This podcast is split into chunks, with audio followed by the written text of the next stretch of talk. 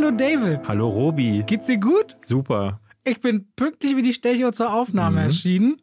Ja, Quasi. 45 Minuten, nachdem wir es gesagt hatten. Sind ja. wir ehrlich, du kommst immer für gewöhnlich zu spät und ich sitze schon eine Viertelstunde vorher da. Das Heute stimmt. haben wir aber einen Gast dabei und den wollte ich natürlich persönlich betreut hier entgegenbringen. Du wurdest schon mal ein Vorgespräch mit, äh, mit Ich hatte ein Vorgespräch und damit begrüßen wir heute Sebastian von Filmstarts. Danke, danke für die Einladung. Und äh, ja, es ist auch ein bisschen meine Schuld, weil ich wollte ja unbedingt durch den Berliner Feierabendverkehr mit dem Auto fahren. Ähm, merke, keine ja. gute Idee. Ihr beide kommt jetzt gerade von der Pressevorführung, wo ich nicht war. Ihr habt beide äh, West Side Story geguckt und wahrscheinlich seid ihr beide noch total aufgeladen gewesen und dachtet so, Mann, da tänzeln wir jetzt ja. durch Berlin durch. Wir, wir, könnten jetzt hier vielleicht auch noch ein bisschen tanzen, aber das macht ihr gleich. Das macht ihr gleich. So, ihr erzählt mir gleich, wie ihr ihn gefunden habt, weil ich hatte keine Zeit, den zu gucken. Ich habe dann lieber hier rumgesessen. Keine Zeit oder keine Lust? Beides. Beides, Robert. Nachdem ich ja gestern auch Tick Tick Boom geguckt habe für diesen Podcast. Ähm, Wie viel davon? Na, sagen wir mal das erste Drittel. So lange habe ich durchgehalten. Und äh, deswegen, genau, da, darüber äh, reden wir gleich. Erstmal gibt es ja bei uns immer das Trivia und das bringt bei uns immer auch der Gast mit. Äh, deswegen, Sebastian, hast du uns was Schönes mitgebracht? Ist, der Druck war enorm und ich, ich habe echt überlegt, so verdammt, was nimmst du jetzt für, für Trivia? Und ich habe jetzt den ersten Trivia-Fakt genommen, der mir eingefallen ist, ohne dass ich irgendwie was googeln musste. Und ich bin bei Hitchcock gelandet. Gut. 1960 Psycho und ich finde es ja schon damals faszinierend, dass Hitchcock ja es geschafft hat, Kinos vorzuschreiben, wen sie wann reinzulassen haben und wer dann irgendwann nicht mehr reinkommt, damit man halt nicht gespoilert wird. Das ist aber nicht der Trivia-Effekt, weil was ich an Psycho viel lustiger finde, ist, dass es der erste amerikanische Film ist, in dem wir eine Klospülung hören. Stimmt, das habe ich schon mal gehört. Und, ja. ich auch schon mal gehört. Und äh, ich finde es so absurd irgendwie, dass das ein Trivia-Fakt ist zu, zu einem Filmklassiker. Und äh, auch Hitchcock, glaube ich, hat es dann direkt gleich auch zweimal spülen lassen, weil wenn schon, denn schon. Wenn man dann denn spülen. Wenn, dann muss halt wenn richtig. Dann ne? das. Äh Die interessante Frage wäre, war das vorher so ein Zensurthema und er hat sich dagegen quasi aufgelehnt oder war das Zufall, dass er die erste ähm, ich kann mir vorstellen, dass es so im prüden Amerika vielleicht so alles, was in der Toilette passiert oder so, überhaupt nicht groß Thema gewesen ist. Und äh, man dann halt einfach gesagt hat, so, naja gut. Und da aber das Bad bei Hitchcock ja durchaus wichtiger Bestandteil ist, filmisch. Ja. Da mal eine, eine Frage an euch. Seid ihr auch so wie ich, dass wenn Sie in den Supermarkt gehen und Klopapier kaufen, ich mag das überhaupt nicht, mit Klopapier zur Kasse zu gehen und mit Klopapier unterm Arm nach Hause zu gehen. Ich finde das peinlich berührend, möchte ich sagen, weil alle sehen ja, dass ich auf Toilette gehe und ich möchte, dass das so ein Fakt bleibt, den soll keiner wissen. Ich verstehe das total, was du sagst und ich habe mich auch lange Zeit, das ist wie Kondome kaufen. Ja, so. Kondome lange kaufen Zeit war ich so äh, auf dem Level, verstehe ich. So vor drei, vier Jahren drehte sich das und jetzt bin ich so auch so, ach nee, dann nehme ich gleich die 16er Packung mit. Das, es gibt ja diese Doppelpackung Toiletten. Kondome oder Toiletten? Also, Toiletten, da, da, die große, was auch immer, du kriegst überall gratis hinterhergeworfen, sollen kostenlos werden, habe ich gehört. Kondome? Ja, äh, unter der Ampelregierung steht es irgendwo mit äh, draufgeschrieben. Kondome Schlecht. könnten kostenlos werden. Aber die Pille bleibt weiterhin kostenpflichtig? Ja, das oder? ist so, David, ich glaube, wir bräuchten einen zweiten Podcast Lass über das, das Leben und seine Probleme. Weißt du, ich fühle mich da, immer so gezwungen. Und da könnt ihr denn über Corona und Klopapier und Klopapier auf Vorrat kaufen auch mal äh, Ich fühle mich immer so gezwungen, mit David über Filme und Serien zu reden. Dabei finde ich, dass wir oft Podcasts die viel interessanteren Themen haben. Nee. Doch, wirklich. über das Leben und wie es so spielt. Und mhm. auch für dich, Sebastian. Wir ja. werden gleich ganz viel über dich erfahren. Mit dir oha, reden, dir oh, Fragen oha, stellen, über oha. Filme reden. Aber einen großen Tipp habe ich für dich. Gib mir einen Tipp. Und damit gehen wir rein in die Werbung. und bedanken uns ganz kurz bei Coro, die endlich mal wieder dabei sind und uns unterstützen hier bei zwei wie Pech und Schwafel, falls ihr Coro nicht kennt. Sebastian, schon mal gehört? Tatsächlich noch ist nicht. Ein nein. riesen Online-Drogerie. Mann, Sebastian, echt mal. Da kann man, ne, du kannst Dinge wirklich jetzt mal ohne Witz, ich koche wahnsinnig viel zu Hause, in Top-Qualität bestellen und in Großpackungen. Das heißt, du kaufst ja gleich fünf Kilo Reis oder zwei Kilo Nudeln hm. oder gleich große Packungen Öl. Vieles in Bio-Qualität, auch richtig schön designt. Auf jeden Fall müssen die Sachen dann nicht mehr zum Einzelhändler. Das sorgt dafür, dass das ökologisch ökologischer ist, du hast eine Preistransparenz, du kannst immer sehen, was was gekostet hat. Und ich habe, glaube im letzten Jahr fast jedes Produkt hoch und runter. Ob unsere Gäste vom Kaffee schwärmen oder ich als Veganer, so alles, was ich zum Zutaten, die haben die besten Hefeflocken, die haben richtig coole Sachen. Und jetzt, David, bin ich soweit, ich probiere mal deren Geschirr. Die haben so Olivenschalen und Olivenkochlöffel aus Olivenholz. Und soweit bin ich jetzt an der Stelle angekommen. Wenn ihr jetzt sagt, oh, wenn Robert, oh, der, nachweislich, oh. der nachweislich auf Instagram verdammt viel kocht und viele schreiben, es sieht wirklich gut aus, das will ich auch mal ausprobieren. Könnt ihr das, wie schon das ganze Jahr, mit dem Code Schwafel5 machen? Da könnt ihr dann beim Einkauf nochmal 5% sparen. Leute, greift zu. Danke an Coro Drogerie einmal mehr. Und damit schalten wir raus aus der Werbung zurück zu Sebastian. Sebastian, wir haben ja das erste Mal, sind wir in Kontakt getreten, da hatten wir dich hier erwähnt. Genau. Weil wir, glaube ich, gesagt hatten, ähm, wir hatten so YouTube-Kanäle vorgestellt, die wir gern schauen. Ah. Und ich war da schon Fan. Ich habe schon äh, sehr, sehr gerne. Ich war hellauf begeistert. Und vor allem das Lustige ist, mir hat es über Instagram jemand geschrieben, aber nur mit, ey du, die bei zwei wie Pech und Schwarz, die reden über dich. Da denkst du immer, ach so, so Und dann dachte ich jetzt so, oh Gott, oh was Gott. reden die so, so, wo ist der Podcast, wo ist der Podcast? Ich muss ihn mir jetzt anhören. Nicht, dass sie sagen so, okay, schlimmster YouTuber auf Erden oder so, aber ich war äh, sehr geehrt, äh, dass ihr mich, ich glaube, du hattest mich in deinen Top 3 deutschen YouTubern oder irgendwie so. Das, Sagen wir mal so, im Filmbereich gibt es nicht so viele ähm, deutsche. So, schon macht das kaputt. Er hätte einfach Ja sagen können, oder? schon macht das kaputt. Also, ja, ja. ja. Danke, danke. Aber es gibt nicht so viele, ähm, das ist ja eigentlich auch ehrbar. Also ich gucke fast nichts Deutsches im Kinobereich, weil man muss halt mhm. ganz ehrlich sagen, es gibt da wenig, was, ähm, was mich so richtig interessiert, weil ich gucke am liebsten so, die Amerikaner machen halt so coole Essays. Ich gucke mir jetzt ja, auch keine amerikanischen äh, Kritiken oder so an. Aber was ich halt äh, hier in Deutschland oder auch weltweit eigentlich gar nicht so viel bekomme, sind so diese Theory-Videos. So. Mhm. Und da sind mir deine dann irgendwie äh, irgendwann reingespielt worden und fand halt so deine Art auch so. Die, die ist so entschleunigt, die ist so ruhig. Also Eve von Movie Pilot zum Beispiel ist ja eher so ein bisschen, ich würde ihn fast ein bisschen vergleichen so mit mir. Alles ist so ein bisschen flatterig, die mhm. Hände fliegen in die Luft und so und er regt sich auch schneller mal auf und ich glaube, das ist so, da fällt mir das Essen nicht äh, aus, dem, aus dem Mund so nebenbei, sondern ich kann beruhigt so nebenbei auch mal ein paar Cornflakes essen oder so und das äh, finde ich ganz schön. Äh, seit wann machst du das eigentlich?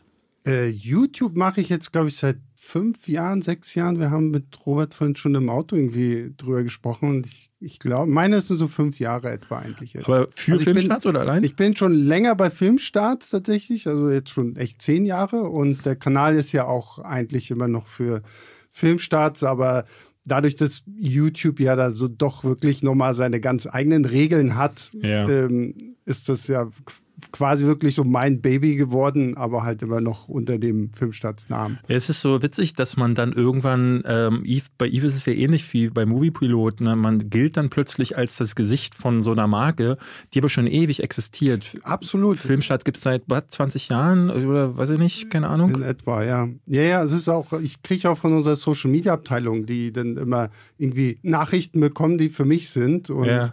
Leute denken auch, ich, ich wäre auch die Redaktion und ich wäre ja. auch der Social Media Kanal und so. Man ist dann immer alles. Nein, ja, ja, genau. Aber nee, ich bin, ich bin tatsächlich nur YouTube und halt unser Podcast, aber ansonsten nicht viel mehr. Ich hatte bei äh, Cinema Strikes Back gesehen, die machen ja auch so ähm, Filmquizzes oder Filmgorillas machen das irgendwie mhm. und die, da liest man dann immer darunter, wen sie sich als nächstes wünschen, die Zuschauer. Dein Name fiel da häufiger, aber gesehen habe ich dich, glaube ich, noch bei keinem dieser, dieser Auswärtstermine. Schande, ja. Also wenn ihr da draußen zuhört, dann äh, ich bin bereit. Also okay. Ich war mir also ich hab, Ich habe noch keine, also bei den, ähm, bei den Leuten von Cinema Strikes Back, das glaube ich, kann ich jetzt sagen, bin ich zumindest am Adventskalender mit dabei. Jetzt. Ah, okay. Ich auch. Ja, ihr, ihr beide, oh Mann, äh, ich habe dieses Jahr abgesagt, weil ich zu viel zu tun hatte. Ich war David. letztes Jahr dabei. Sage mal. Ja, ich weiß. Für ein paar Dinge muss man sich doch Zeit nehmen im Leben. Ja, nee, habe ich dieses Jahr. Nee, also nicht. da war ich äh, ganz happy, als die Anfrage auch kam. Und mhm. ähm, ja, da wird es bestimmt auch irgendwann mal um Donuts gehen oder so, keine Ahnung. Geht sie nicht irgendwann mal auf die Nerven? Was Film. denn? Film? Nee, tatsächlich nicht. Das fragen mich so viele nee, Leute. Nee, das fragt nur Robert. Das ist halt wirklich. Nein, nein, nein, ja, nein. Ich kriege ich krieg das auch häufiger so nach dem Motto: Doch, so, Leute ja, fragen. Du, du, du so. musst, du musst, du guckst ja viele Filme und, und gerade jetzt, weil. Kann man es noch genießen? Ja, genau, genau, dann, richtig. Ja. Weil ich ja zum Beispiel so diese ganzen Marvel-Serien, die zerpflücke ich ja, ja, förmlich für, für die Videos, um halt irgendwie alle Anspielungen, Easter Eggs und Theorien und irgendwie sowas aufzustellen. Aber ich habe es schon immer gemocht. Also das kann man mir auch irgendwie nicht kaputt machen. Also, magst du denn lieber Filme oder magst du lieber Serien? Ah, das ist so die Gretchenfrage, ne? Also ich glaube, mittlerweile bin ich wieder an dem Punkt angekommen, wo ich mehr Filme gucke. Okay, weil im letzten QA hast du gesagt, oh, du würdest Filme aus deinem Leben streichen, wenn du dich entscheiden müsstest, was du Ach so, ja gut, guckst. ja, aber du hast... Das war jetzt so die Frage, die ob Frage, du noch zu dir stehst, aber du hast gesagt, jetzt würdest du mittlerweile wieder genau, sagen. Ja, ja. Nein, weil, weil ich auch angefangen habe, wieder mehr zu lesen. Ja. Und dadurch ist mein Serienvolumen ein bisschen zurückgegangen, weil ich mir sage, ich lese abends lieber noch eine Stunde und lasse dafür eine Folge ausfallen. Ich wollte sagen, das geht doch dann irgendwann gar und, nicht mehr. Ja, ja, genau. Man muss irgendwie gutes Zeitmanagement Hast haben. Hast du Ted Lasso schon gesehen? Ich habe kein Apple TV Plus. Warum das denn nicht? Das ist wirklich gut. Ja, ja, ich weiß. Ich, ich, wer, wer, schwärmt nicht von Ted Lasso? Ja, ja ich wurde auch also. gegängelt. Monate wurde ich gegängelt. Was ich so spannend daran finde und deswegen gucke ich es auch so gerne, du hast ja ein unglaubliches, äh, unglaubliches Wissen, wenn es darum geht, so diese Sachen auseinanderzunehmen und mir dann zu erzählen, wer waren die Eternals und äh, immer spannend finde ich, wenn dann so ähm, eine Trailer-Analyse, ich gucke deine Trailer-Analysen auch zu, wie heißt der, No Way Home. No Way Home. Und dann, ja, das hier sieht aus wie in Ausgabe 829. Da gibt es auf Seite 12. Ja, aber das unten, weißt du doch nicht. Ja, aber das will ich gerade fragen. Okay. Ist das eine Sache, die du ergoogelst oder bei, also ich, was ich schon merke, ist, du bist viel bei Reddit und guckst so die Memes und so die generellen Theories, aber ist das auch Sachen, wo du generell einfach sehr so mit über die Zeiten Fachwissen angesammelt hast oder wo, wo du nerdig genug drin bist?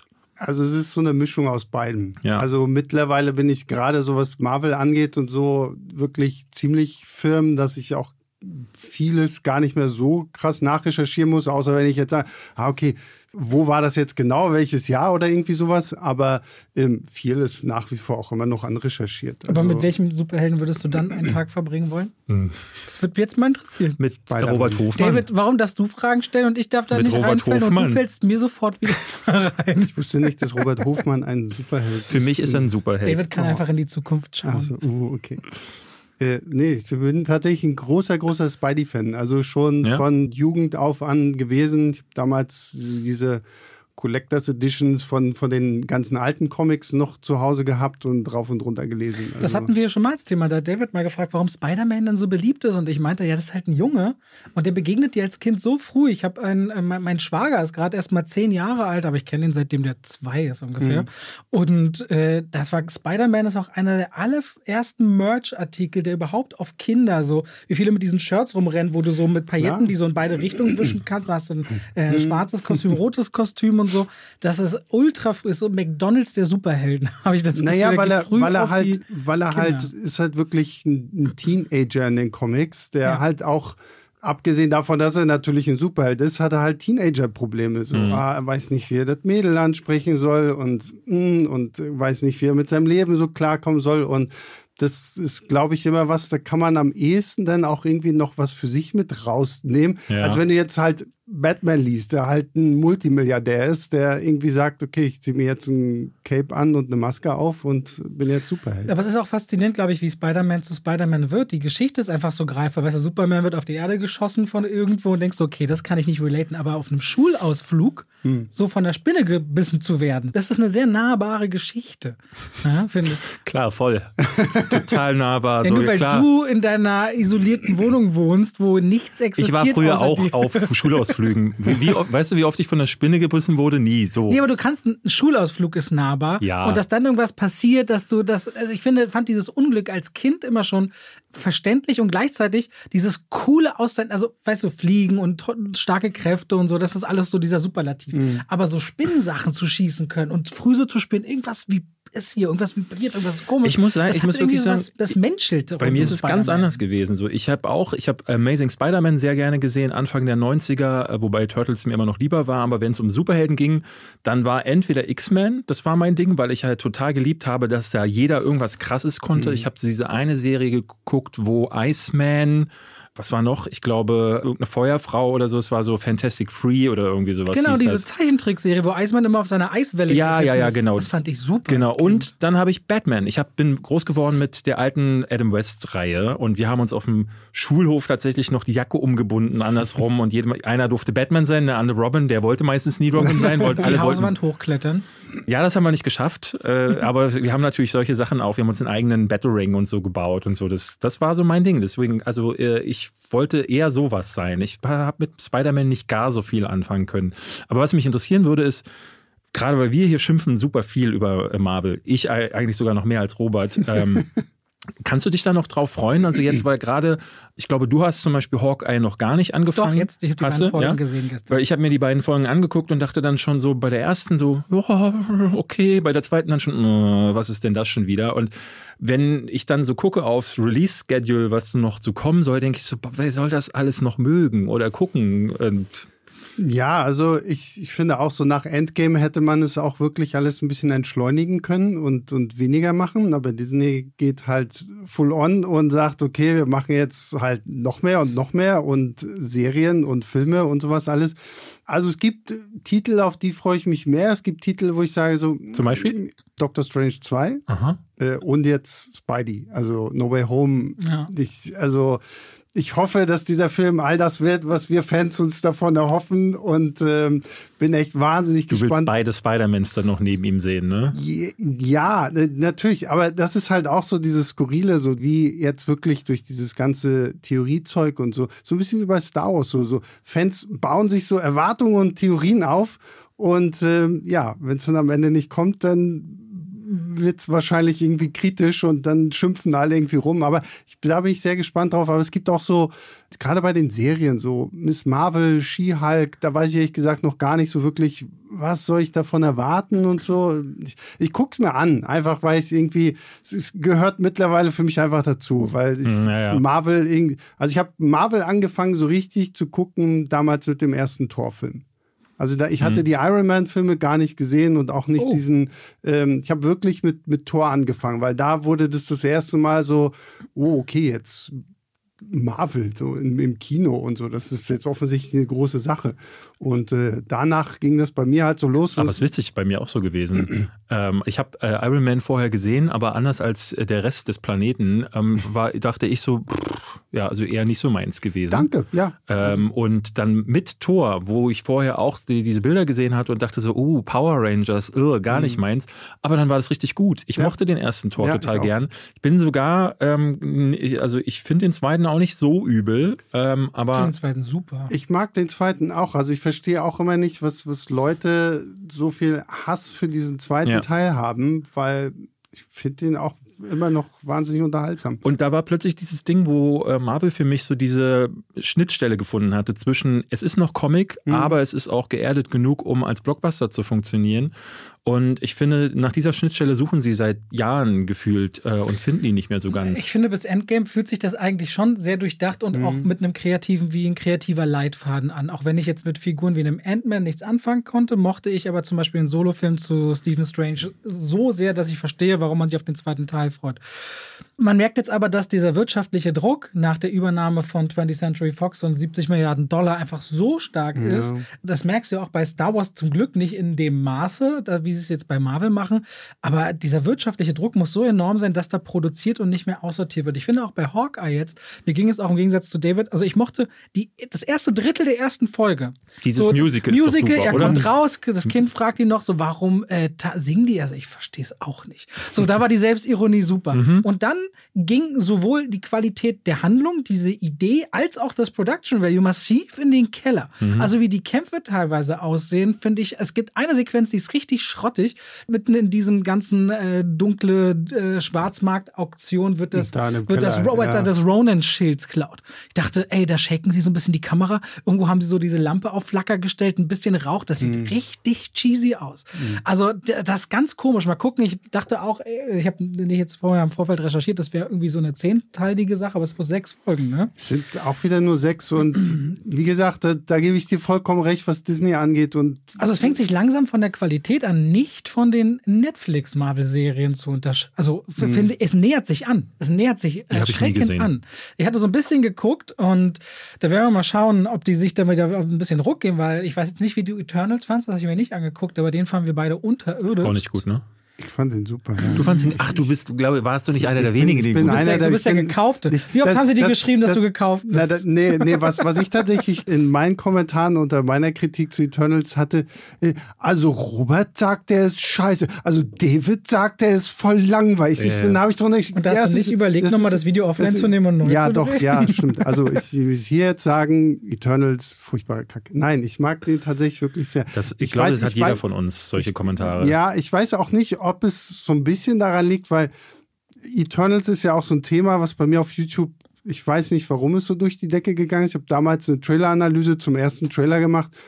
Pff, ich so, okay, gut, ihr wollt das, also mache ich noch mehr. Aber da macht natürlich Sinn, so viele neue Figuren, ne? ich wusste dann, auch mit ja, all denen nichts anzufangen. Und dann habe ich halt die ganzen Verbindungen zu Thanos und äh, was nicht alles damit drin ist. Und ich frage mich halt immer so ein bisschen, ob ich mich dadurch nochmal anders selbst auf diesen Film gehypt habe mhm. oder nicht. Aber ich habe ihn tatsächlich auch noch ein zweites Mal mit Freunden dann im Kino geguckt, weil ich habe ihn zuerst ja nur in der äh, Pressevorführung gesehen.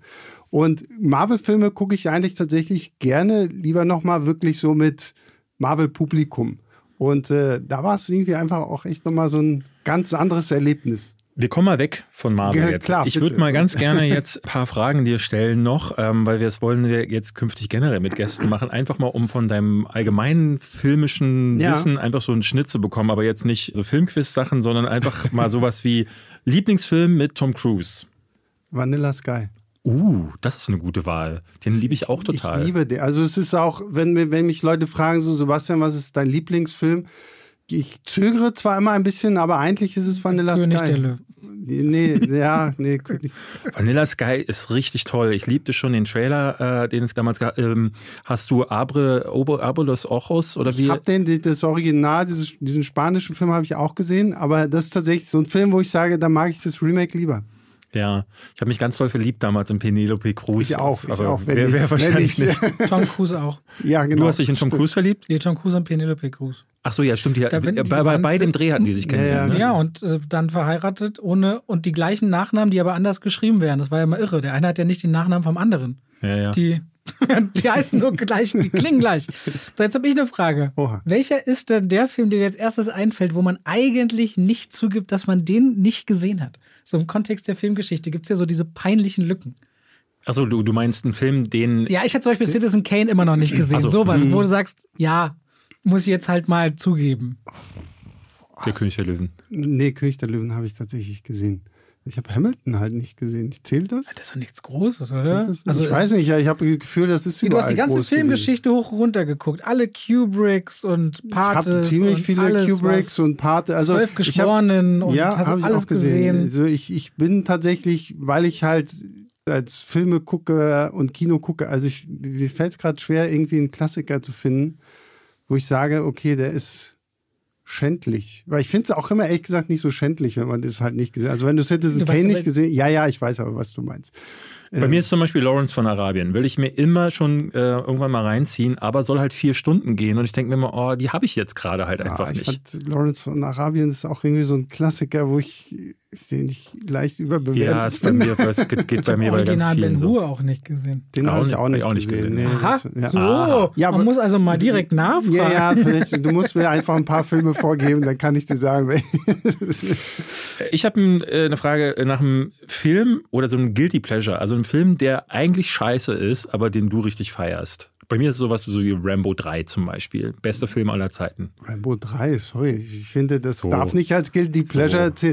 Das ist vielleicht den Super Mario Brothers Film. Was? Oh, krass. Der Super, kennst du den, den Super Mario? Mit Bob Hoskins und es kommt heraus, dass Mario mit Nachnamen Mario heißt und sie heißen Mario Mario Maria. und Luigi ah, Mario. Ja, ja. Ich, ich mag den. Ich habe den vor kurzem mal gesehen, weil ich glaube, der ist jetzt irgendwie wieder auf Netflix oder ja. irgendwo ich kann damit immer noch wahnsinnig meinen Spaß haben. Yeah. Und ich weiß, alle Mario-Fans da draußen werden mich jetzt für diese Aussage hassen, aber wenn man diesen Film nicht nach den Kriterien bewertet, so, hm, das ist aber alles nicht so, wie wir das aus Mario Brothers kennen, ist der halt irgendwie herrlich. Ey, du, aber da gehe ich voll mit. Also ich bin mir immer nicht sicher, werden das die Leute über die heutigen Spieleverfilmungen auch noch sagen. Also wird man in zehn Jahren zurückblicken und sagen, ach man, Mila Jovovich in, was weiß ich, Monster Hunter oder halt in allen Resident Evil Filmen oder jetzt der neue auch.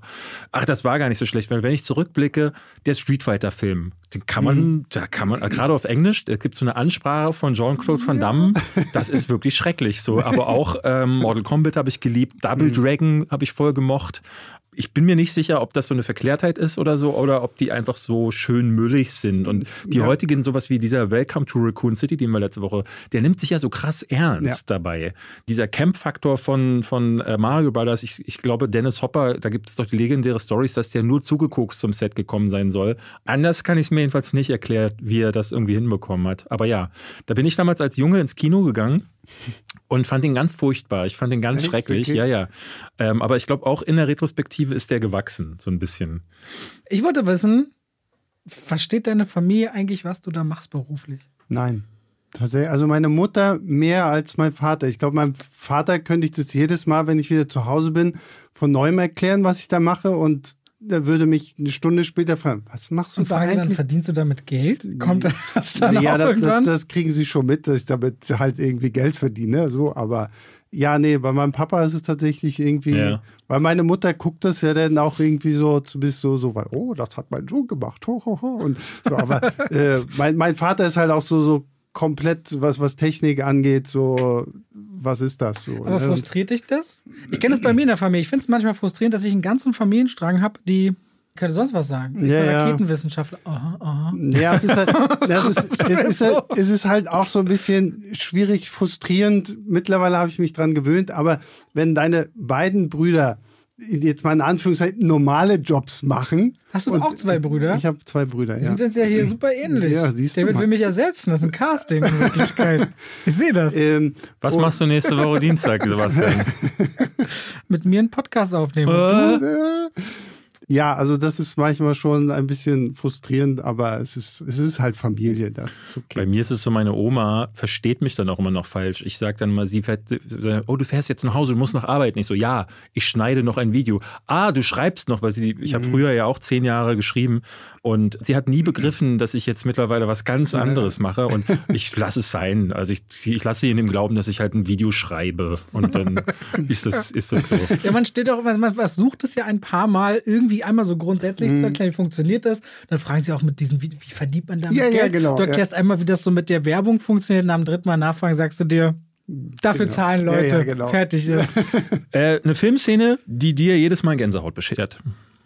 Äh, da, da, da, Oder kriegst du einfach nie Gänsehaut? Doch, doch. Ich, bin, ich bin ja so total. Gänsehaut kriegen, wenn Thor bei Infinity War mit seiner super aufgeladenen Axt aufkreuzt. Das ist ein cooler Moment, aber das ist nicht so ein Gänsehautmoment. Ich gucke, ich, wenn das Tor aufgeht in Endgame. So einer dieser Gänsehautmomente, vielleicht ein bisschen jüngeres Beispiel, ist dieser Wutausbruch von Toni Collette in Hereditary, während sie da an diesem Essenstisch sitzen und der Sohn, der ja gerade Schlimmes getan hat mit der Schwester da. Ich weiß nicht, wie viel man hier jetzt spoilern darf oder so. Und ich liebe ja Hereditary. Und das ist so die eine Szene, wo das ja nichts Gruseliges oder so, aber yeah. Toni Colette, wie sie da einfach dann irgendwann ausrastet, ist immer so, so, oh, Hilfe, Hilfe.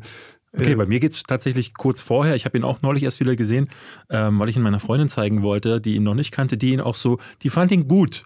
Und dann, also ich war kurz davor, auch wieder zu sagen, ich muss mich trennen. Ähm, oh, das, ja, das ist äh, Weil ich nicht verstanden habe. Ganz kurz, du warst kurz davor, mal wieder zu sagen. Naja, Hast du das gerade gesagt? Na, weil wir, äh, wir sind ja neulich aus Venom alle raus und da äh, meinte sie, ach, war der lustig. Stimmt, das habe ich sogar mitgekriegt. Da stand ich irgendwie noch so, ja, da haben wir alle ein bisschen ja, schockiert sagt geguckt. sagt sie dann auch so zu uns, jetzt habt euch doch mal nicht so. Ist halt so ein bisschen sich so, Alter, wir haben uns nicht so. Ja. Das war Müll. Ja. Ja, naja, egal. Aber jedenfalls, mir geht es dann wirklich in der Szene, wo er diese schlimme Sache mhm. tut. Und da sitze ich jedes Mal genau wie er. Also es ist ja so brillant inszeniert dann auch, äh, sitze ich dann da und bin wirklich so, dachte so, ja, aber ich könnte mich jetzt auch nicht umdrehen. Das wäre mhm. einfach zu krass. Was, äh, was ist denn der erste Film, an den du dich erinnerst? Äh, ich glaube, das Dschungelbuch. Ah. Das ist, glaube ich, so sehr klassisch halt irgendwie so. Ich glaube, das war auch so einer der ersten Filme, den ich im Kino gesehen habe. Uh, darf ich fragen, wie alt du bist? 38. Okay, alles klar. Kein Film hat jemals mehr Tickets in Deutschland verkauft, ne? Krass. Das durch, durch, die Reruns sind alles über 30 Millionen Tickets, wenn ich mich richtig erinnere. Und ah. damit haben wir einen Bonus-Trivia-Fact in diesem Podcast gebracht. Ah, genau. Okay. Jetzt kann die Folge dann richtig losgehen. Eine Comic-Verfilmung, die es äh, noch nicht gibt oder eine, die es zwar schon gibt, aber wo du sagst, so, die muss nochmal neu gemacht werden äh, Spawn. Ach, guck, das wäre nämlich meine Wahl. Ich habe nämlich auch gedacht, das wäre so mein Beispiel, um. Zu, Wird das Spawn wie Sporen oder wie Wiederbele also äh, erscheinen? Wie Sporen. Sporen. Spa okay. Spawn. Weil, Spaven, nicht Sporen. Ach nee, Sporen, ja. Spa Spawn. okay, gut. Weil, weil da gab es ja auch mal irgendwie Gerüchte, dass es irgendwie mit Leonardo DiCaprio Was? irgendwie gemacht werden soll. Ja, ja, das waren so ganz. Nee, Jeremy Renner war das letzte oder, Gerücht. Ach so, okay, mhm. krass, ja. Also da, weil die, die, die Comics finde ich halt fantastisch. Ja, die, die habe ich auch geliebt. Echt sehr, sehr cool. Und ähm, ich weiß gar nicht, ist es 90er Jahre, dieser Film, der, es gab, es gibt ja eine Verfilmung, die mit äh, Ich glaube, der war 97 oder so. so. Der mit sehr, sehr gruseligen Effekten daherkommt und sie Spawn nochmal so richtig machen würden, das wäre, glaube ich, echt Na, cool. ich glaube, der, der Worum typ, geht's in Spawn? Ich bin so ein bisschen draußen. Was passiert da? Erklär mal du. Es ist eigentlich so ein bisschen wie The Crow. Also es, ja, so es bisschen, stirbt ja. Äh, eine Person, landet in der Hölle und aber um Rache üben zu können, wird er quasi zu so einer Art Anti-Held, der eigentlich für den Teufel mhm. arbeitet. Da gibt es noch so, so einen komischen kleinen Clown oder irgendwie so, so ein Monster. Das, ein Violator. Genau. Und Malabolja heißt der, der Teufel in der Story. Und er ist so super Killer, also der, der beste Killer mhm. von, ähm, in dem Film von Martin Sheen gespielt der, äh, für den er arbeitet und wird zurückgebracht, aber hat so eine spezielle Rüstung.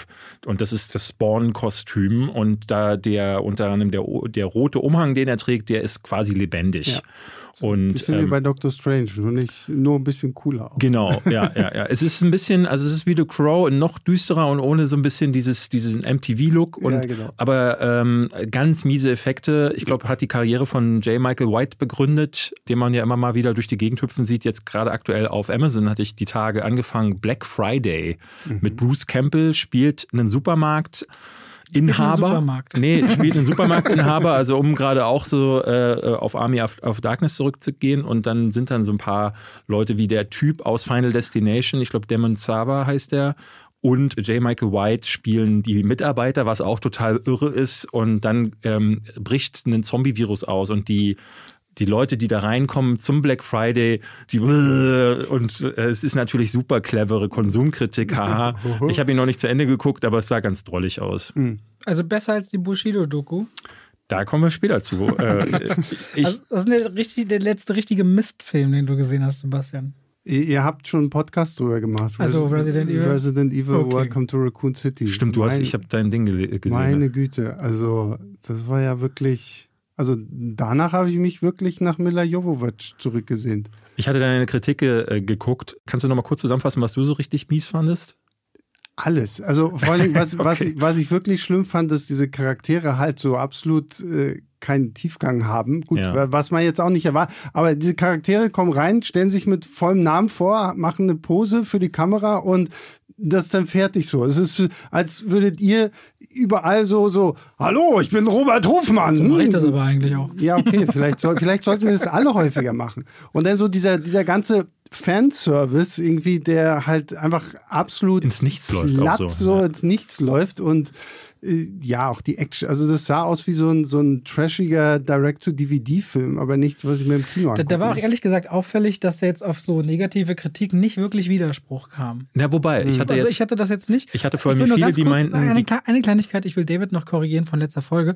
Das Original-Franchise, die sechs Filme, haben nicht 1,8 Milliarden Dollar eingespielt, sondern 1,2. Nur kleine Anmerkung. Ich glaube, ja, das hatten wir, hattest sogar in der Folge sogar nochmal nee, gesagt. Ja? Okay, ja, ich glaube, ja. Dann ähm, nee, ich, ich, äh, mir hatten viele geschrieben, dass das ja auch so in den Spielen sei, dass die Filme eine dumme Handlung haben und dass gerade Leon S. Kennedy, der ja wirklich als Supertrottel in diesem Film dargestellt ja. wird, wohl im zweiten Spiel auch schon so ist. Und ich habe das zweite gespielt und ich habe auch das erste gespielt. Und ich, also klar, für eine Spielehandlung ist ziemlich dünn, aber mehr erwarte ich da auch gar nicht.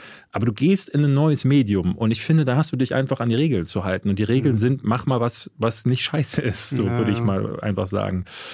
Hast du einen unbekannten Film, muss nicht von diesem Jahr sein, sondern von jedem Jahr, wo du sagst, so, da kennen ganz viele wissen aber nicht, was es ist, den du aber unbedingt mal empfehlen wollen würdest? Über Vanilla Sky haben wir jetzt schon gesprochen, deswegen. Was ich tatsächlich im Bereich von so Kriegsfilmen, Antikriegsfilmen einen sehr, sehr unterschätzten Film Exo? finde, ist, nee, tatsächlich nicht. Ich gehe jetzt tatsächlich wirklich, glaube ich, 70er Jahre oder so. Kann man äh, Johnny Got His Gun. Oh, den kenne ich gar nicht. Der Autor, ich habe jetzt leider seinen Namen vergessen, auch relativ bekannt eigentlich. Ähm, der hat auch nur diesen Film gemacht Aha. und danach hat er sich davon auch wieder verabschiedet.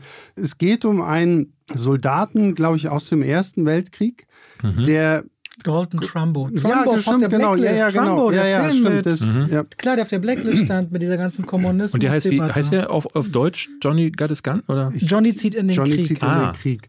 Und es geht halt wirklich, er, ist, er kommt halt als schwerst verwundet. Er hat wirklich beide Arme, beide Beine verloren, kann mit der Außenwelt gar nicht mehr kommunizieren, wird aber von den Ärzten in diesem Krankenhaus am Leben gehalten. Mhm. Und er kriegt halt alles mit. Und du als Zuschauer kriegst halt, kriegst halt seine Gedanken zu hören.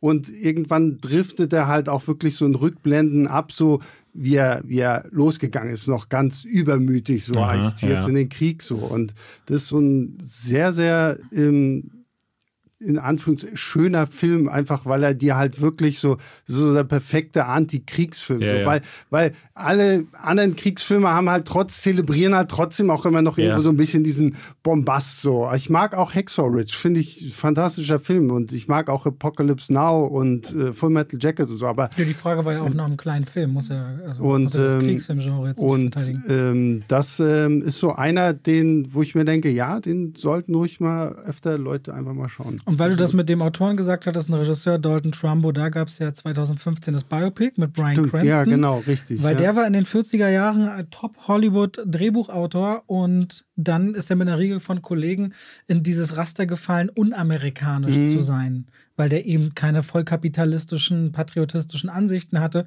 sondern eher auch für Teilen und Gleichheit eingestanden ist und kam dann auf die Blacklist und hat er dann unter Pseudonym veröffentlicht mhm. und für Dritte geschrieben.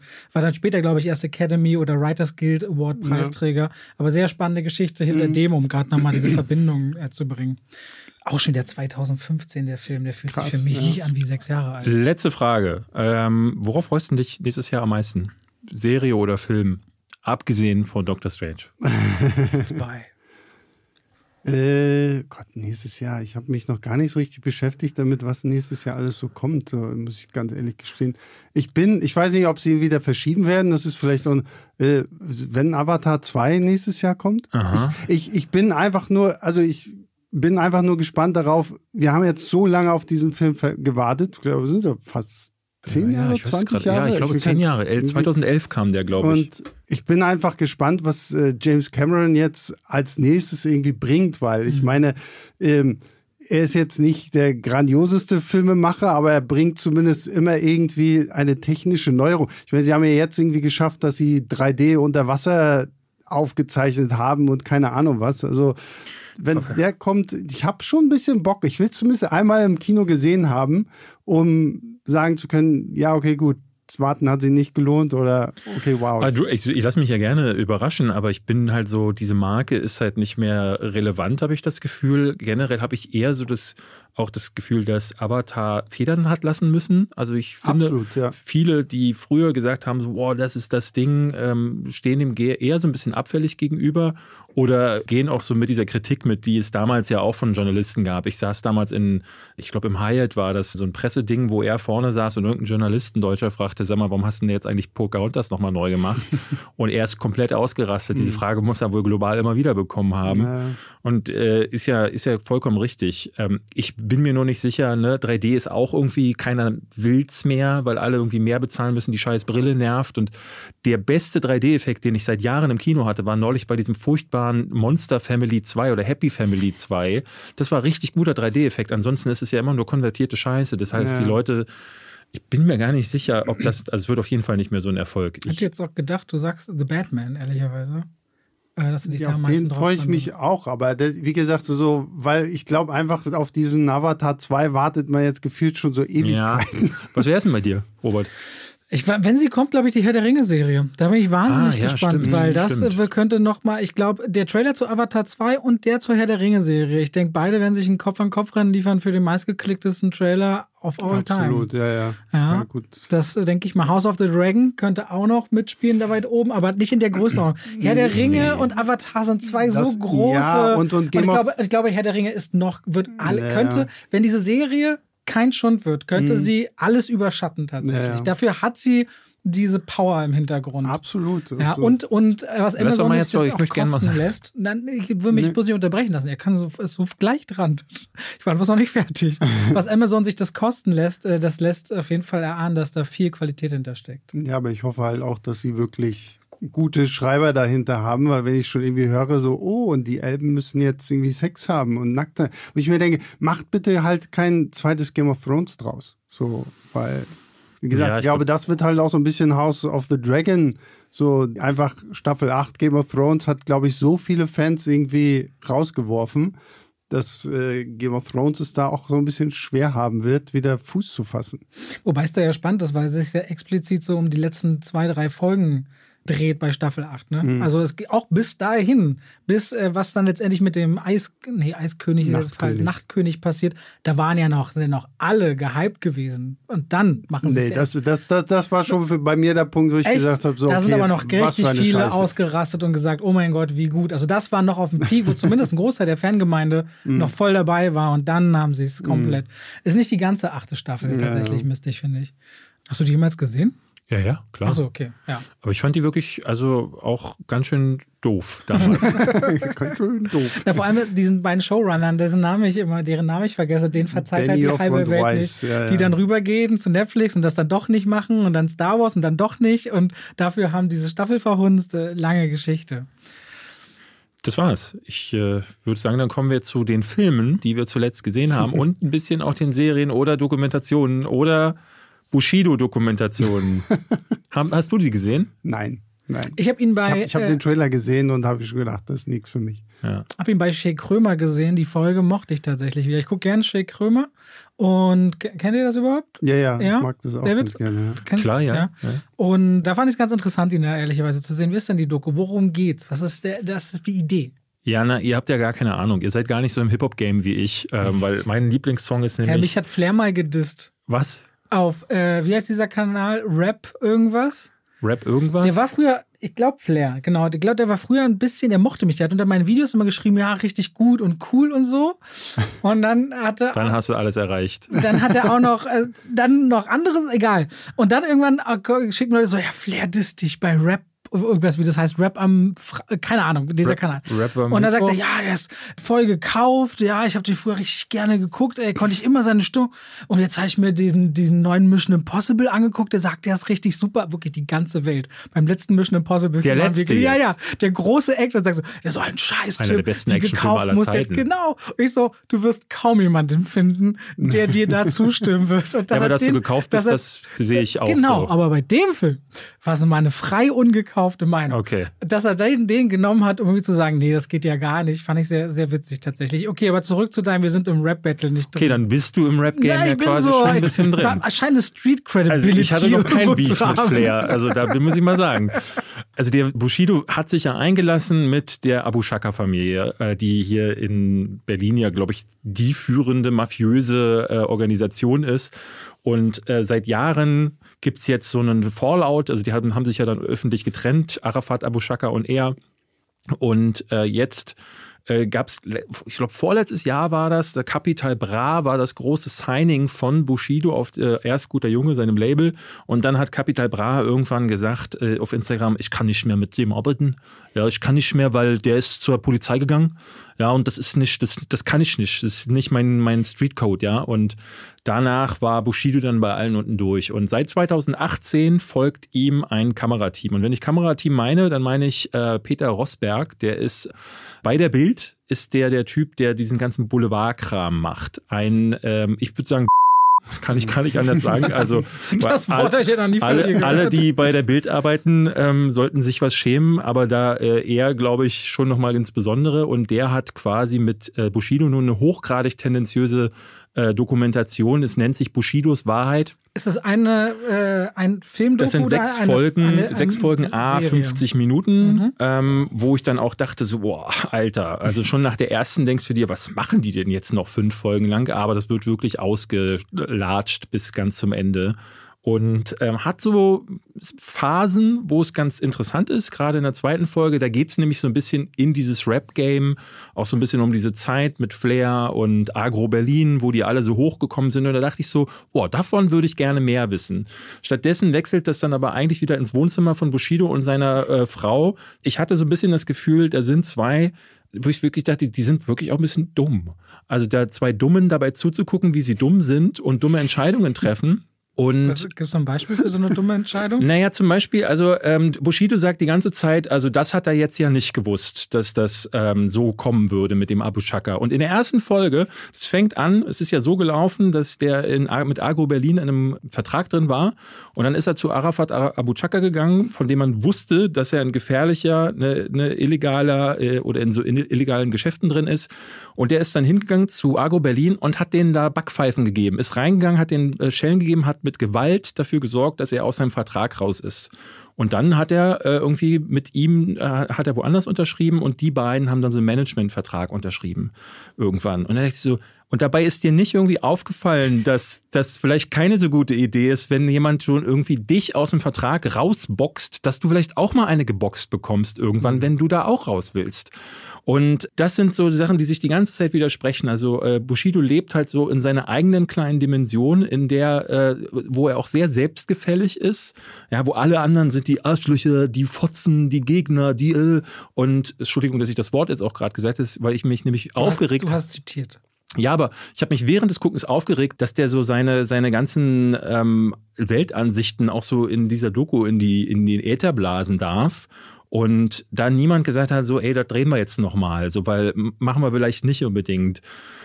Und ich fand das ganz schön eklig dabei auch zuzugucken, weil sie die ganze Zeit immer wieder diesen äh, Arafat Abu Chaka, der wird auch äh, dämonisiert auf eine Art und Weise, wo ich denke, nee, also ohne den zu kennen und obwohl ich euch glaube, dass der echt kein geiler Typ ist, ähm, das kann nicht die alleinige Wahrheit sein. Und die Wahrheit liegt definitiv auch, also es wird überhaupt nicht darauf eingegangen, dass Bushido selbst Fehler begangen hat bei dieser ganzen Sache. Es wird aber vor allen Dingen nicht darauf eingegangen, dass er mehrfach vorbestraft ist. Aktuell wieder ähm, wird ein Verfahren angestrebt wegen ähm, Brandstiftung, wofür zehn Jahre in den Knast gehen könnte. Solche Sachen werden überhaupt nicht angesprochen. Das heißt, es ist so ein, so ein Bild, was von ihm gezeichnet wird, wo er eine Opferrolle da sitzt. Es läuft dann so Musik, so la la la la, tralala, und er sitzt am Anfang und dann guckt er so ins Nichts und denkst so, boah, geht das jetzt sechs Folgen lang so? Und es geht sechs Folgen lang so. Ne? Dann dazwischen hast du seine Frau, wo ich mir dann äh, die ganze Zeit dachte, die Frau hat, hat nicht, nichts anderes zu tun, als zu meckern. Und von Folge zu Folge werden ihre Lippen halt einfach größer. Und das ist irgendwie das größte Achievement, was sie dazu beiträgt. Ich glaube denen noch total, dass sie unter dieser ganzen Situation gelitten haben. Ich möchte das nicht durchmachen, aber das ist alles selbst gemacht. Ja, und dieser Bushido sitzt immer wieder da und stachelt das immer wieder an durch Disses, durch andere Sachen, die er macht. Jetzt aktuell fängt er schon wieder an, sich mit jedem in der Szene anzulegen. Und dann geht er aber hinterher zur Polizei und sagt so, alle sind böse zu mir bitte beschützt mich. Und ich konnte ja gar nicht anders, weil jetzt will er natürlich seinen Ruf verteidigen und sich das so sechs Folgen anzugucken, ist auf einer einen Seite faszinierend. Ich muss sagen, ich habe dann auch, ich habe fünf Folgen geguckt, die sechste habe ich dann nicht mehr geschaut. Das ist ja komisch, dass du da dann abbrichst. Ja, na, weil irgendwann hatte ich dann auch, also irgendwann ist dann das Glas auch voll und dann schwappte es so nur noch so über und ich dachte so, pff, dafür ist jetzt einfach nicht die Zeit.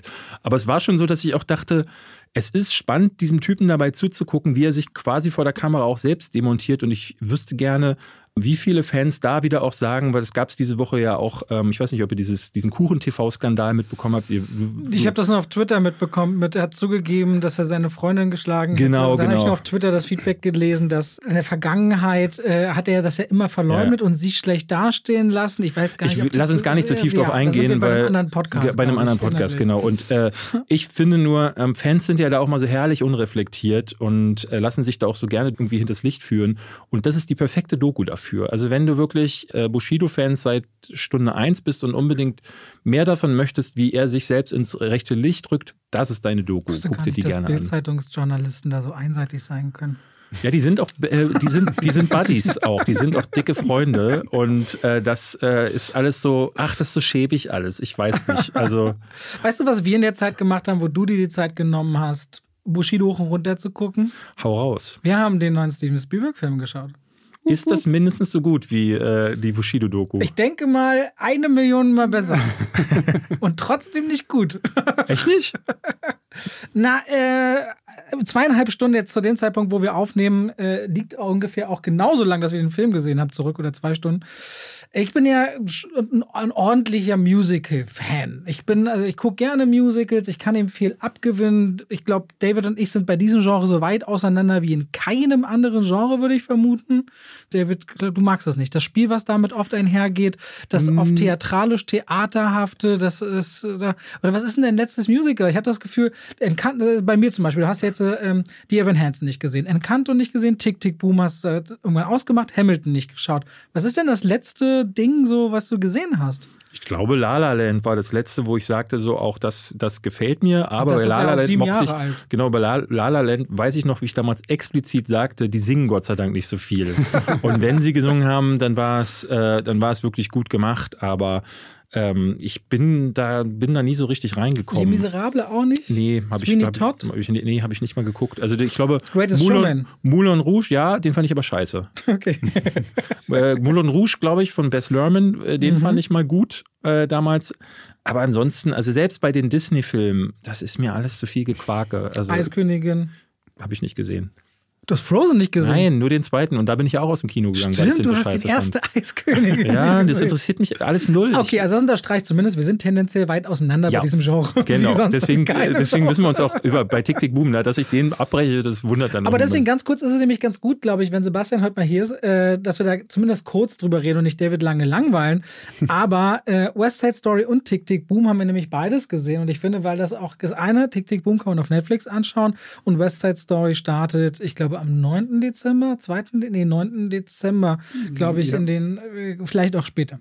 ähm, und ist halt das große Musical, das weltbekannte Musical von Stephen Sondheim, heißt er, glaube ich. Der kommt doch gar nicht mehr im äh, Dezember, glaube ich, West Side Story. Ich habe heute Morgen eine Kinovorschau gedreht, da habe ich es noch erzählt. Ja? also insofern. Da, also der kommt jetzt, ja. Ich dachte, der kommt gar nicht mehr. Sing wurde verschoben, vielleicht, weil Saar schon im Titel drin ist. Hast du so ah, der, der, der, Film mit dem Singen wurde verschoben und es muss ja von Steven Spielberg sein.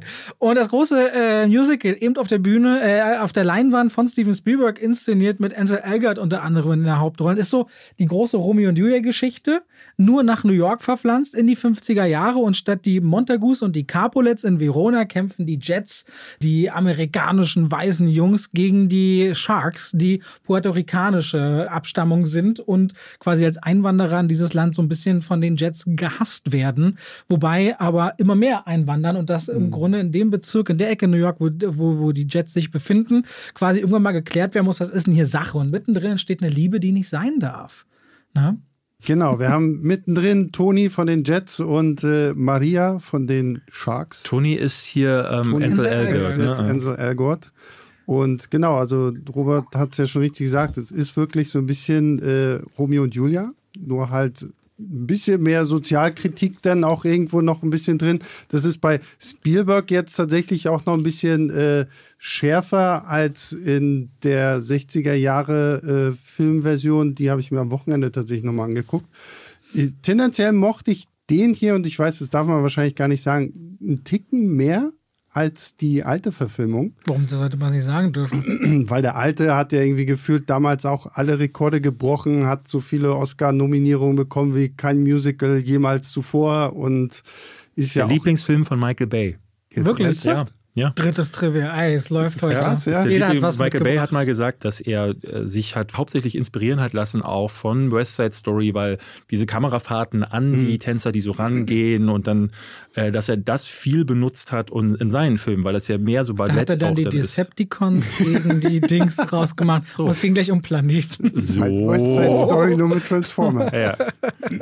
ähm, aber ich muss sagen, ich, ich fand, was, was Spielberg schön macht, finde ich, ist halt wirklich tolle Sets zu inszenieren, weil bei dem alten Film wirkt das halt wirklich alles sehr boxmäßig so. Mhm. Wir haben halt in einem Studio gedreht und das, das fühlt man hier bei, bei Spielberg gar nicht. Also du bist wirklich irgendwie mittendrin und er hat auch tolle Kamerafahrten und Einstellungen und die Choreografien sind äh, der Hammer. Ansel Elgort hat mich so ein bisschen gestört, muss ich ganz ehrlich sagen. So, ich weiß seit Baby Driver zumindest, dass er rhythmisches Gefühl hat aber ich fand ihn hier so mit am schwächsten. In Baby Driver gesagt. ist er ja auch nicht von Musical-Darstellern umgeben, die ja, es gelernt ja, haben. Das macht natürlich einen Unterschied, ob man der Einäugige unter Blinden ist oder der Einäugige unter Zweiäugigen. So ungefähr. Und äh, so fühlt es sich. Schönes Beispiel, an. ja. ähm, wobei man, ich glaube, Blinde heute nicht mehr sagen würde. Ich möchte mich entschuldigen, aber das Sprichwort ist nun mal so. Mhm. Wie, Zumindest, warum sollte man Blinder nicht mehr ich sagen? Ich glaube, man sagt heute sehr beeinträchtigt. sehr abge, abgetrennter. Man sagt, man sagt es heute, glaube ich. David, ja, verstehst ja, du? Ja, ich verstehe. Verstehst du, ich ja? verstehe. Ich bin 34, ich muss da höhere Standards haben als ein 40-Jähriger in dieser Gesellschaft. Ja. Okay. So.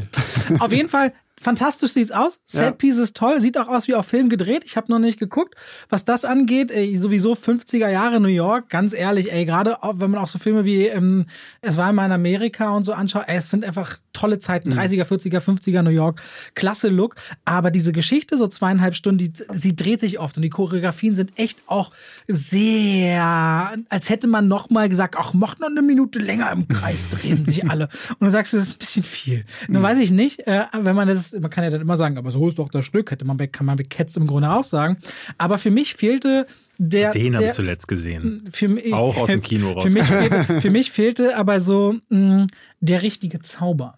Mhm. Und vor allem, weil ich gerade erst einen Tag vorher Tick Tick Boom geschaut habe und Andrew Garfield werden sie dafür Oscar nominieren, weil das Ding von Lin-Manuel Miranda inszeniert, da steckt so viel Kraft und so viele Ideen in den Songs drin, so viel Leben, auch todtraurig, mhm. auch sozialkritischer. Ne? 90er Jahre, Homosexualität, äh, HIV, alles Themen in Tick Tick Boom, die richtig tief reingehen, wahre Geschichte dann auch noch. Und wenn du natürlich so zwei Qualitäten siehst, sieht man, dass Spielberg einfach jemand Gutes ist, der aus so einem großen Blockbuster-Stoff immer auch so eine filmische Faszination in der Bildsprache rausarbeiten kann. In der Geschichte selbst, finde ich, mhm. gelingt es ihm hier nicht, weil er zu sehr gebunden ist an was, was schon existiert.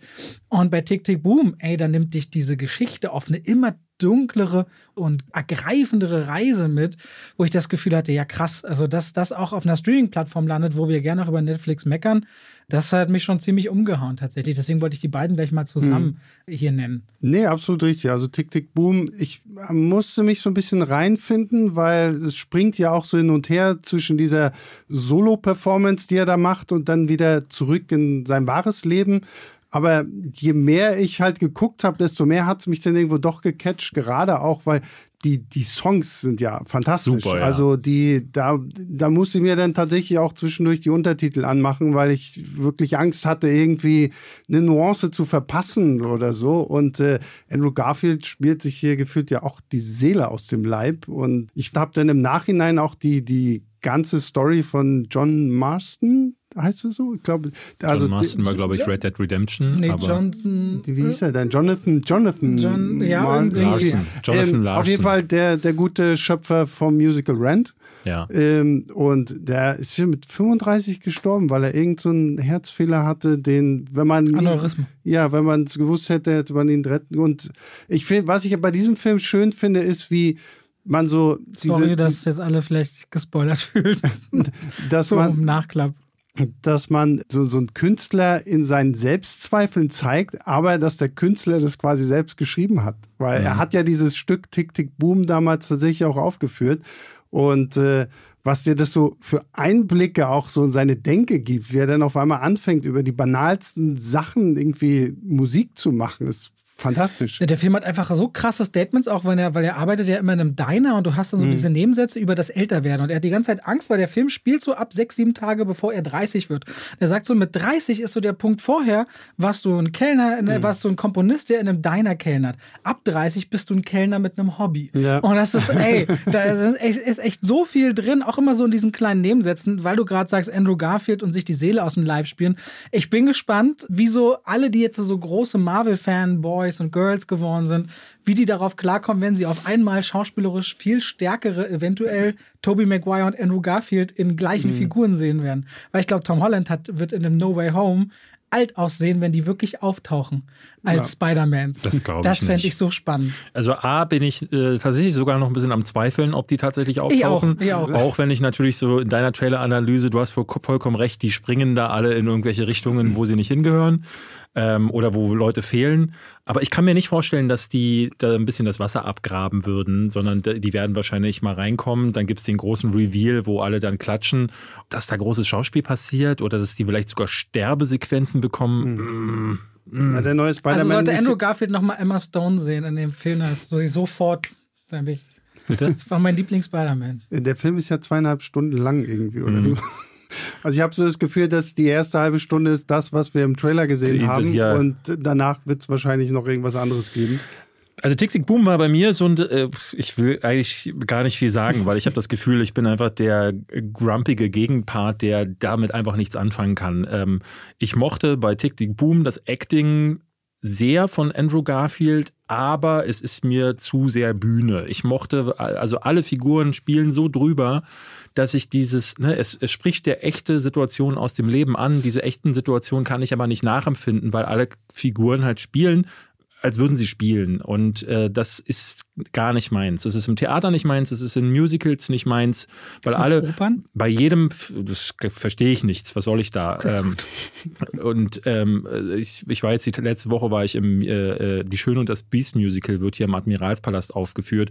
Da spielen nur ähm, Musical-Darsteller mit gebrochenem Deutsch und du verstehst, wenn sie singen, gar nicht, was sie singen, weil die Hälfte ist so, so halb russisch äh, mit so einem super starken Akzent und wenn sie denn dann singen und wir hatten ein kleines Kind dabei und dieses Kind saß halt da mit einem riesigen Fragezeichen, selbst ich mit einem riesigen Fragezeichen. Und was soll das dann? Und in der Oper habe ich auch schon mal gesessen, Othello oder Hamlet oder so. Und es war wirklich unerträglich, bin in der Pause nach Hause gegangen. Auch, auch bei solchen Situationen. Warst du mal in einem, einer richtig großen Musicalbühne? Also warst du mal auf dem Broadway oder in London? Nee. Also, also die Qualität, ich habe ja als einziges Leben Miserable am Broadway gesehen, aber die Qualität ist nicht zu vergleichen. das höre ich auch immer wieder. Und ich glaube, also wenn es es einmal eine Chance gibt, dass für dich nochmal Zugang finden kannst dazu, dann, wenn du mal so eine große Bühne, London oder Broadway, die Chance bekommst, was großes. Also ich habe nur ein Musical gesehen, was mich total abgeholt hat auf der Bühne und das war das Icke und Air Musical. Ähm, die beiden aus Spandau? Ja, oder? genau. Die haben ein Musical gemacht, Icke und Air. Ähm,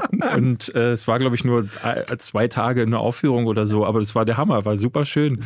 Aber das, ansonsten kann ich damit nichts anfangen. Und hier war es halt genauso, weil ich das nicht nachempfinde. Ich habe immer das Gefühl, jeder will jeden Moment in irgendeinen Song ausbrechen. Alles nur, das geht schon immer fast los und ich denke immer, oh, bitte nicht, bitte nicht. Und wenn es dann passiert, ist es wie bei Disney man möchte skippen. Äh, die Songs, und da gebe ich dir vollkommen recht, die sind gut, mhm. aber ne, weil sie so in diesem Film eingekoppelt sind und alle immer tanzen, ob sie jetzt Eier wenden oder halt zum Steuerberater gehen, ah, nee, nee, das ist für mich Zeitverschwendung. Deswegen hat nicht funktioniert. Und ich glaube euch, also wenn, ist eine gute Entscheidung für mich gewesen, dann offenbar, dass ich West Side Story nicht gesehen habe. Wobei ich mich frage, was ist denn jetzt so, merkt man Steven Spielberg? Ihr sagt ja klar die Sets und klar äh, äh besondere Bildsprache, aber ist das ein Ding, wo man durch Spielberg-Övre geht und dann sagt so, ja? Ich finde ehrlich gesagt schon. Ich finde, der kreiert immer schon Bilder, auch mit seiner Lichtsetzung, die immer so einen märchenhaften Charakter mit sich bringen. Und ich finde das ich gucke und dachte dabei, ja, das fühlt sich jetzt irgendwie,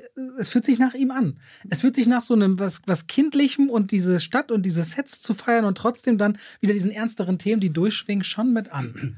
Wobei, ich finde jetzt auch seine Handschrift, die ist ja schon so durch, durch die Filme und Genre in den letzten Jahrzehnten auch immer mal wieder so ein bisschen gewandert. Da ist eine ganze Menge dabei. Also so wie früher, so, so da hast du dann Weißer Hai und Jurassic Park und du warst so, die T und du warst so klar so, okay, Science Fiction, Monsterwesen, das scheint es zu sein, ist ja dann irgendwann nicht mehr gewesen.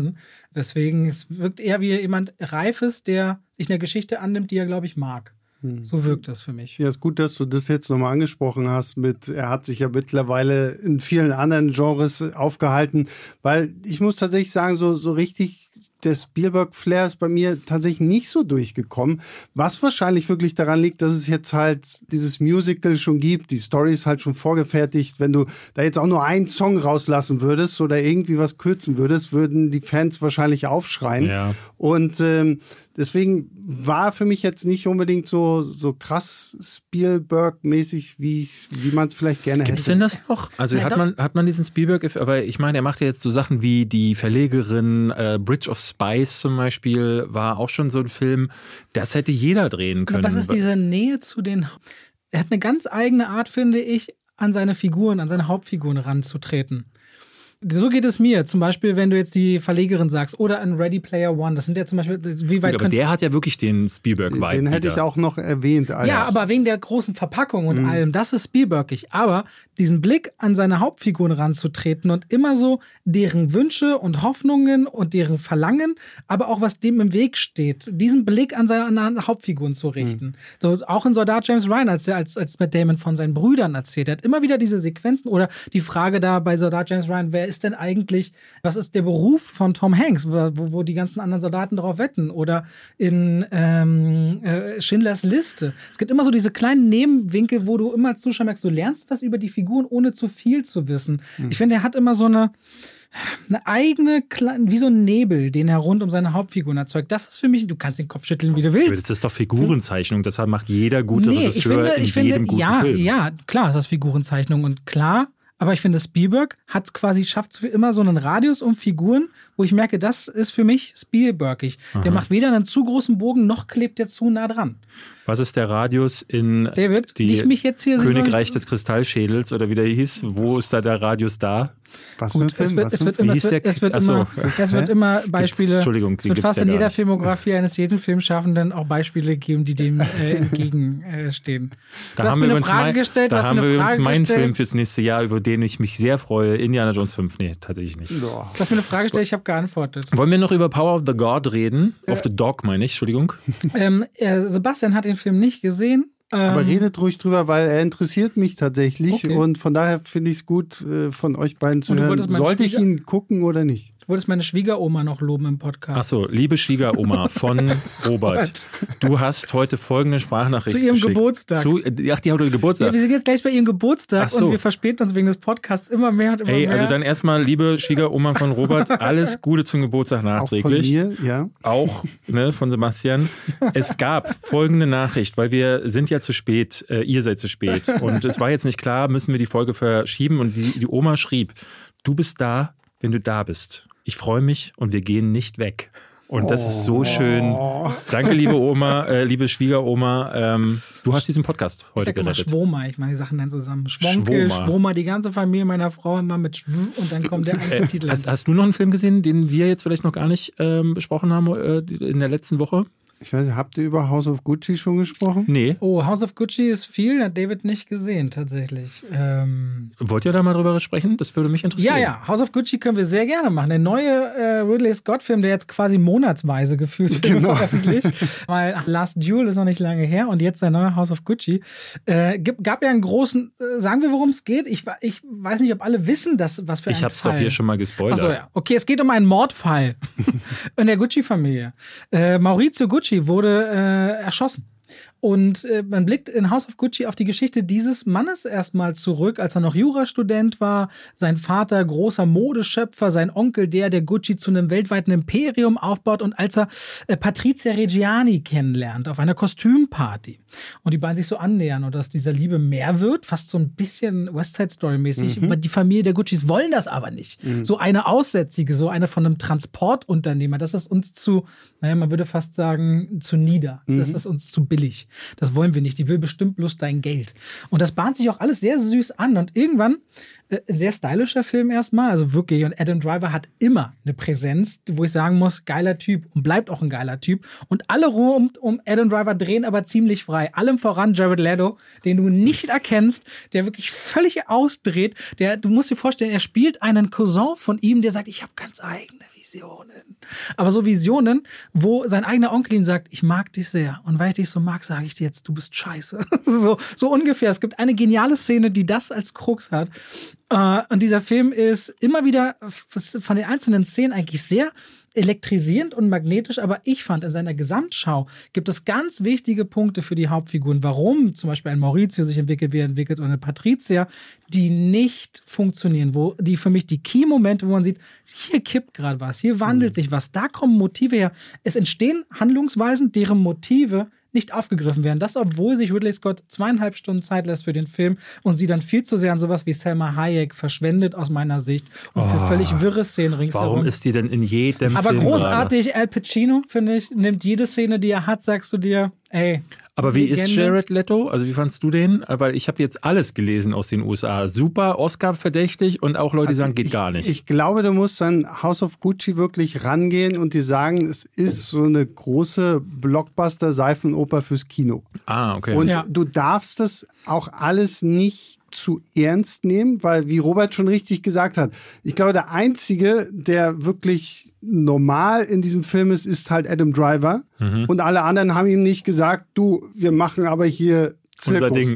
Also okay. Jared Leto spielt ja auch so einen weinerlichen, von Selbstzweifeln zerfressenen Künstler, der nicht verstanden wird. Und was ich ja auch gut, so Al Pacino spielt seinen Vater, der auch immer sagt, ja, also mein Sohn ist ein Idiot aber er ist mein Idiot. Und äh, auch Al Pacino dreht komplett frei. Lady Gaga, unglaublich fantastisch. Die dreht aber auch irgendwie so komplett frei. Und ähm, es ist einfach ein sehr, sehr schräger Film. Und ich gebe auch Robert recht, dieser Film versucht halt so 20 Jahre Geschichte von des Hauses Gucci in einen Film zu packen. Und du hast oftmals so Momente, wo du dich fragst, Moment, wie, wie ist das denn jetzt gekommen? Also du merkst so, dass bestimmte äh, Charakterentscheidungen, da, da, fehlt irgendwie was, um dir Kontext. zu erklären, wa warum er jetzt auf einmal so ist, wie er mhm. handelt oder warum sie handelt, wie sie handelt. Und das fand ich halt irgendwann auch so ein bisschen schade, aber gerade so Lady Gaga war für mich tatsächlich so der Kit, der das alles irgendwo auch gut zusammenhält. Und sie verschwindet aber so ein bisschen, so ein paar Szenen in, in, in dem letzten Drittel aus diesem Film und dann kommt halt Selma Hayek und ja, da steckt cooles. Ich, vielleicht hätte man das als Serie machen müssen. Mit den Schauspielern so, so eine zehnteilige Miniserie wäre vielleicht cool. Ja, ne, weil, also das kann ich mir gut vorstellen, weil Gucci selbst als Marke wäre schon drei Folgen wert. Dann die Familiengeschichte, bestimmt, ne? Jede einzelne Figur hätte genügend Raum.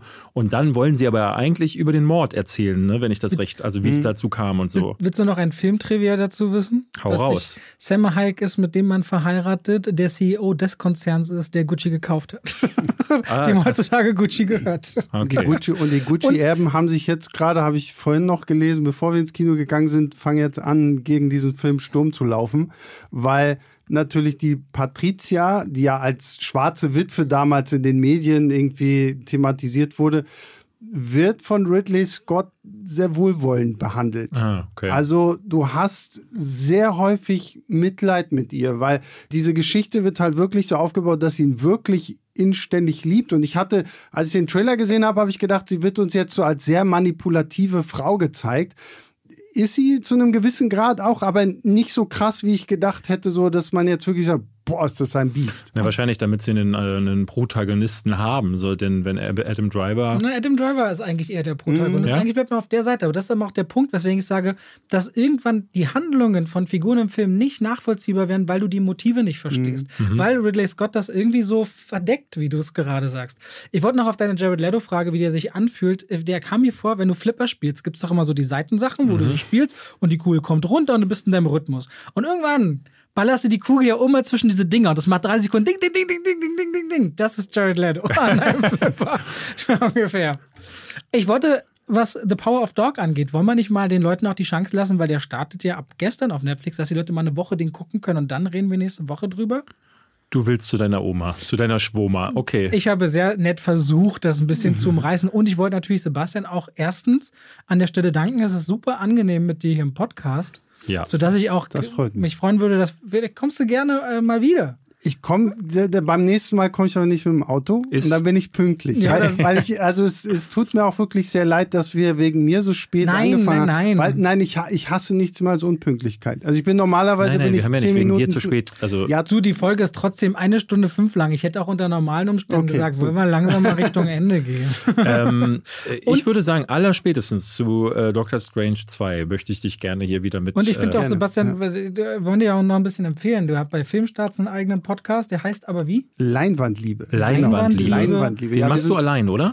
Ich bin quasi der Moderator und hole mir halt immer Gäste ah. aus der Redaktion, also unsere ganzen Redakteure, die ja auch schwer Ahnung haben von Filmen und Serien, obwohl wir reden kaum eigentlich über Serien. Äh, wir reden halt immer einmal die Woche über den Film der Woche. Arbeitet Aber Christoph Petersen noch bei euch? Christoph Petersen ist noch bei uns. Aber den ja. kennt ihr, der macht das jetzt auch seit 9000 Jahren oder so? Ich ja, so Aber nach da, dem Motto. Ja. Da will ich dir gleich zwei Kolleginnen. Ich hatte letztes Jahr noch seriös gemacht, das Serienquartett. Das war eine Sendung ja. im Fernsehen. Und die Hanna Huge von Serienjunkies, weiß nicht, was du kennst. Die war tatsächlich, ah. mit ihr haben wir tatsächlich den Podcast gemacht zu ähm, Last Boy Scout.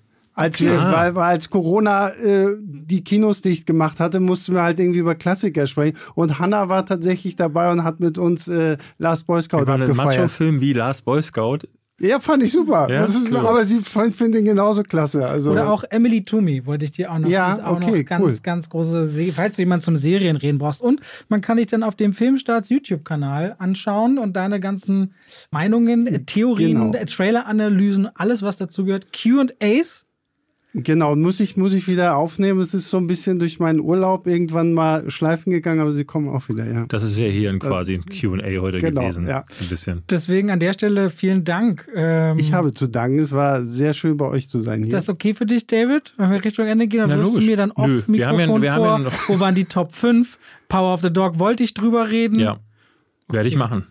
Kannst du dich Wir reden nächste Woche drüber. Eine, trotzdem noch eine inhaltliche Frage habe ich an dich, David. Nächste Woche haben wir die 45. Folge und wir haben mal gesagt, alle 15 Folgen wollen wir die Fragen der Zuschauer beantworten.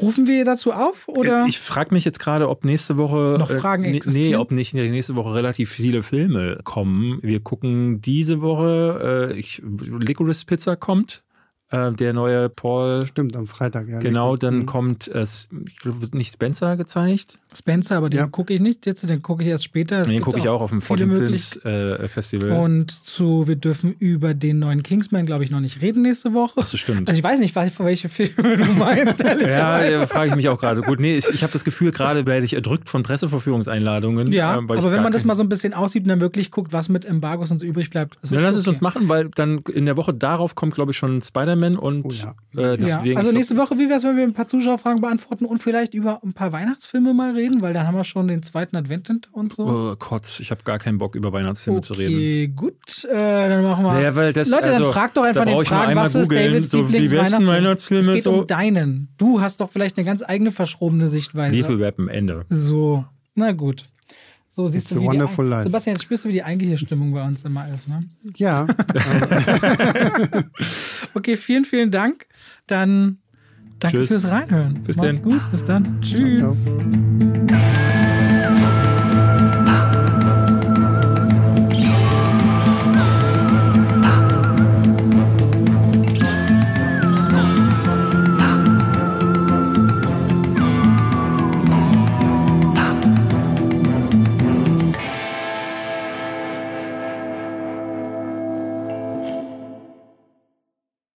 Und damit schalten wir raus aus dem Podcast rein in die Werbung. David, ja. hast du Strom zu Hause? Ich denke, ja. Ich müsste nachgucken. Also herzlichen Glückwunsch. Also wenn du was in die Steckdose steckst, dann funktioniert das. Ja, ja, ja. Und du ja. bezahlst auch für deinen Strom. Ja. Das Ding ist, rein theoretisch kannst du deinen Anbieter ja regelmäßig wechseln, weil sich die Preise ja ständig ändern. Allein, ist das so? Ja, allein in diesem Jahr, März, April, hast du wieder eine Erhöhung des Strompreises. Bei mir zu Hause auch. Ich wechsle jetzt gerade im März tatsächlich meinen Stromanbieter, weil ich einfach um die 700, 800 Euro im Jahr spare. Alleine mit diesem Wechsel und das vergisst man manchmal oder so wie du, hat es wahrscheinlich noch ich nie gemacht. Noch nie gehört. noch nie ich habe noch nicht mal gehört, dass das geht. Ja, für alle diejenigen, die sagen, hä, ist das wirklich so? Haben wir für euch einen Partner, der diese Folge unterstützt, nämlich Wechselpilot. Wer oder was ist Wechselpilot? Wenn ihr auf die Seite von Wechselpilot gibt, könnt ihr alle relevanten Daten eingeben, wo ihr wohnt, wie viel Stromverbrauch habt ihr oder wie viel Gasverbrauch und dann kriegt ihr von den drei Vorschläge generiert im Vergleich zu eurem jetzigen Tarif, welche ihr nehmen könntet und wie ihr sparen könntet. Und wenn ihr Wechselpilot beauftragt, und jetzt wird es für David richtig schmackhaft, wechseln die fortan jedes Jahr automatisiert zu einem von euch gewählten günstigeren Tarif und ihr müsst die dafür nicht bezahlen, denn die nehmen sich von der Ersparnis, die ihr habt, 20% als Gebühr raus und damit seid ihr immer noch dicke im Plus und müsst rein gar nichts machen. Ich kann sparen und muss dafür nichts tun, ist ja perfekt. Genau, also wenn ihr sagt, oh, das finden wir ja wirklich spannend, haben wir für euch einen Code, nämlich wenn ihr auf Wechselpilot geht, also www.wechselpilot.com und dann sogar noch slash Schwafel eingibt oder bei dem Vorgang, wenn ihr euch anmeldet, dann Schwafel auf der Landingpage als Rabattcode eingibt, bekommt ihr bei eurem ersten Wechsel nochmal 20 Euro Cashback. So einfach ist es, so einfach bleibt es. Wenn ihr also Gas und Strom wechseln wollt, schaut mal bei Wechselpilot rein. Vielen Dank dafür. David, viel Erfolg dir bei deinem ersten Wechsel.